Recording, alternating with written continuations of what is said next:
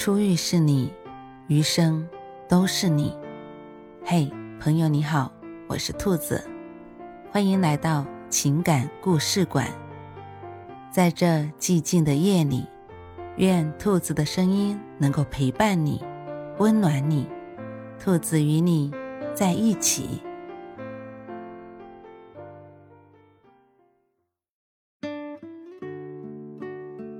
婚姻的真相其实是跟自己过。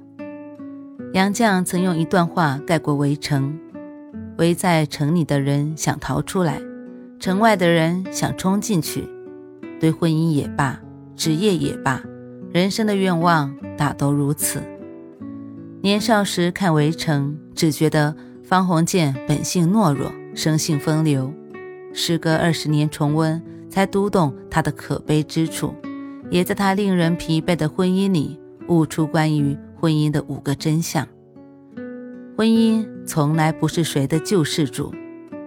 围城的主人公方鸿渐原先有过三段感情：与鲍小姐的露水情缘，和大家闺秀苏文志的暧昧之情，后来又迷上苏文志的表妹唐晓芙。因自己过去的不堪，被苏文志无情的揭穿。他与唐晓芙的爱情无疾而终，心灰意冷的他，在去三旅大学任教的时候，认识了孙柔嘉。在对方的精心设计下，方鸿渐稀里糊涂地步入了婚姻。结婚无需太伟大的爱情，彼此不讨厌已经够结婚的资本了。这是当时方鸿渐的婚恋观。孙柔嘉生在一个重男轻女的家庭。什么都得靠自己争取。他扮柔弱，甚至捏造子虚乌有的信件，将方鸿渐拉入婚姻的围城。彼时，两人都急于走入婚姻。方鸿渐急于摆脱迂腐复杂的大家庭，孙柔嘉想觅得温暖可靠的港湾，但他们却没有成为彼此的救赎者。婚后反而因为了解不深、体谅不够而矛盾层出。曾有人说，婚姻从来不等于避风港，更不会是一个人的救世主。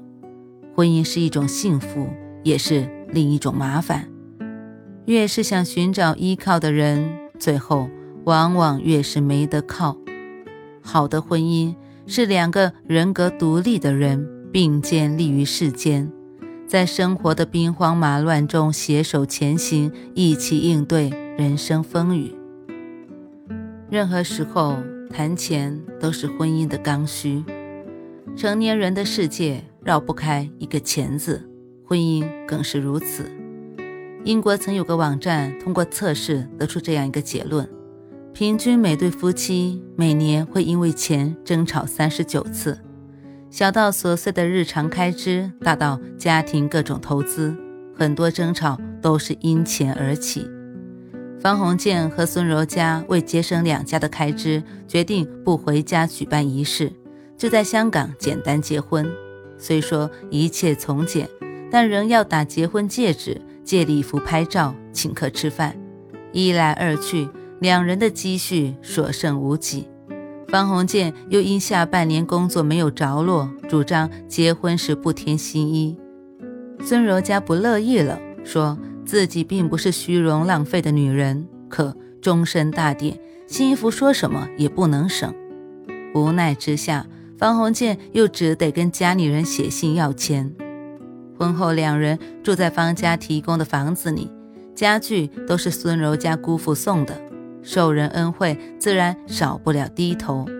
心生怨怼的两夫妻又把责任推到对方身上。孙柔家嫌方鸿渐没本事。方鸿渐骂孙柔嘉是姑妈的走狗。北京爱情故事里说，没有物质的爱情是不存在的，因为物质和爱情是密不可分、紧密相连的。爱情如此，婚姻更是如此。如果经营婚姻如同盖房子，物质和金钱便是最稳固的基石。再浪漫的爱情，终究要落到穿衣、吃饭、数钱等细枝末节上。婚姻是两家人的事。方家虽在战争后落败，但从前也是大户人家，所以方太初次见到儿媳是不甚满意的。方太太看柔家没有结婚照上漂亮，不免心里失望。加上衣服不够红，脚上又穿的不吉利的白色皮鞋，怎么看都不像个新娘。孙柔家的姑妈陆太太也瞧不上方鸿渐，认为他配不上柔家。双方亲家虽吃着饭，表面维持着来往，心里却在鄙视对方。方家嫌孙家傲慢，孙家又觉得方家城府，双方的压力砸到小两口身上。令这段原本脆弱的感情更加不堪重负。夫妻俩搬到自己的房子之后，佣人因为是孙柔家的奶妈，凡事偏袒孙柔家不说，还常去陆太那里打方鸿渐的小报告。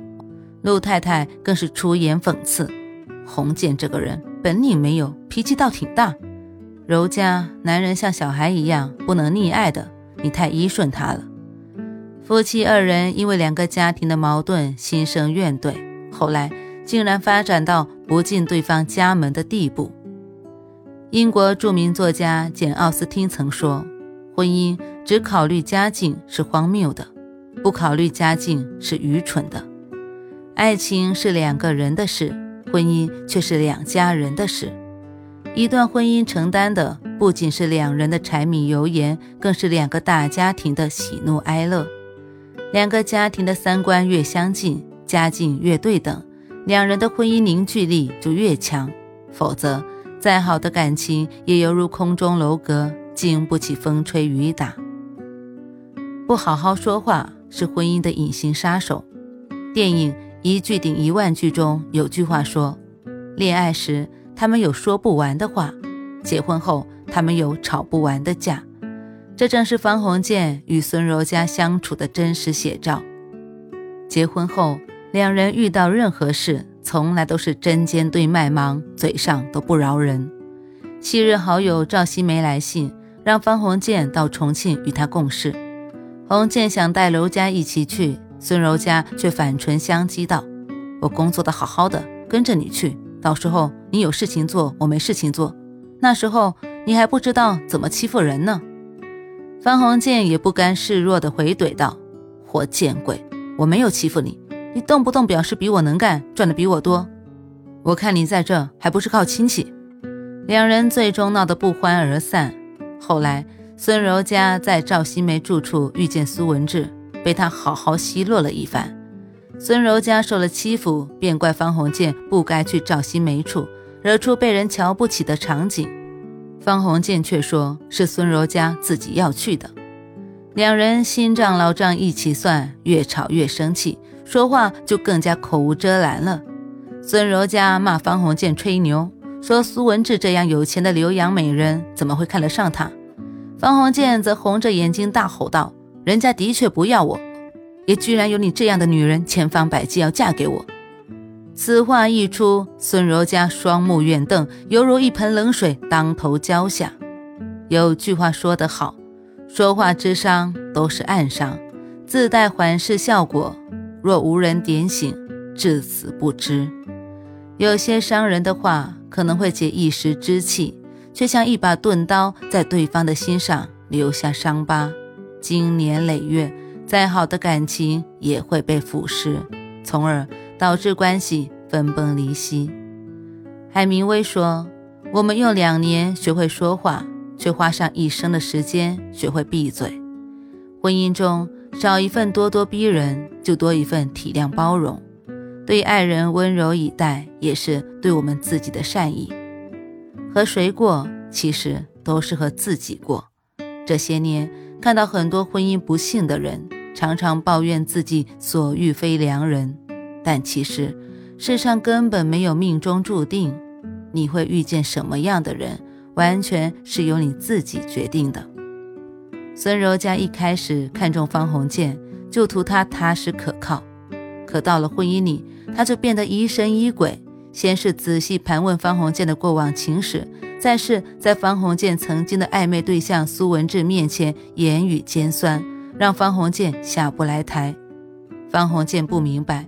为何婚前温柔可人的女孩子，婚后竟变得如此尖酸刻薄？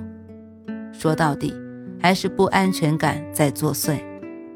因为常年被忽视，孙柔嘉深觉人生并无依傍，婚后更是想牢牢抓住方鸿渐，期待太大，又依赖太多，使得这一段关系渐变得面目可憎。作家梁文道说：“男人也好，女人也好，如果没有自己过日子的能力，那他也没有和别人过日子的能力。婚姻最大的真相就是和谁过，其实都是跟自己过。就像我的前半生中说的那样，没有任何人会成为你以为的今生今世的避风港，只有你自己才是自己最后的庇护所。人这一生。”永远不要将自己的幸福寄托于别人。林语堂先生曾说：“婚姻犹如一艘雕刻的船，看你怎样去欣赏它，又怎样去驾驶它。”世上从来没有完美的伴侣，也没有完美的婚姻。婚姻是不是围城，其实全在你自己的选择。无论跟谁在一起，婚姻都是一趟完满自身的修行。耐心改变自己，治愈自己，接纳对方的不完美，才能在人生路上结伴走更远的路。晚安，正在听故事的你。如果你还是睡不着，可以来直播间和兔子聊聊天，也许兔子能哄你入眠呢。每晚十点。兔子都会在直播间等你，只为和你道一声晚安，好梦。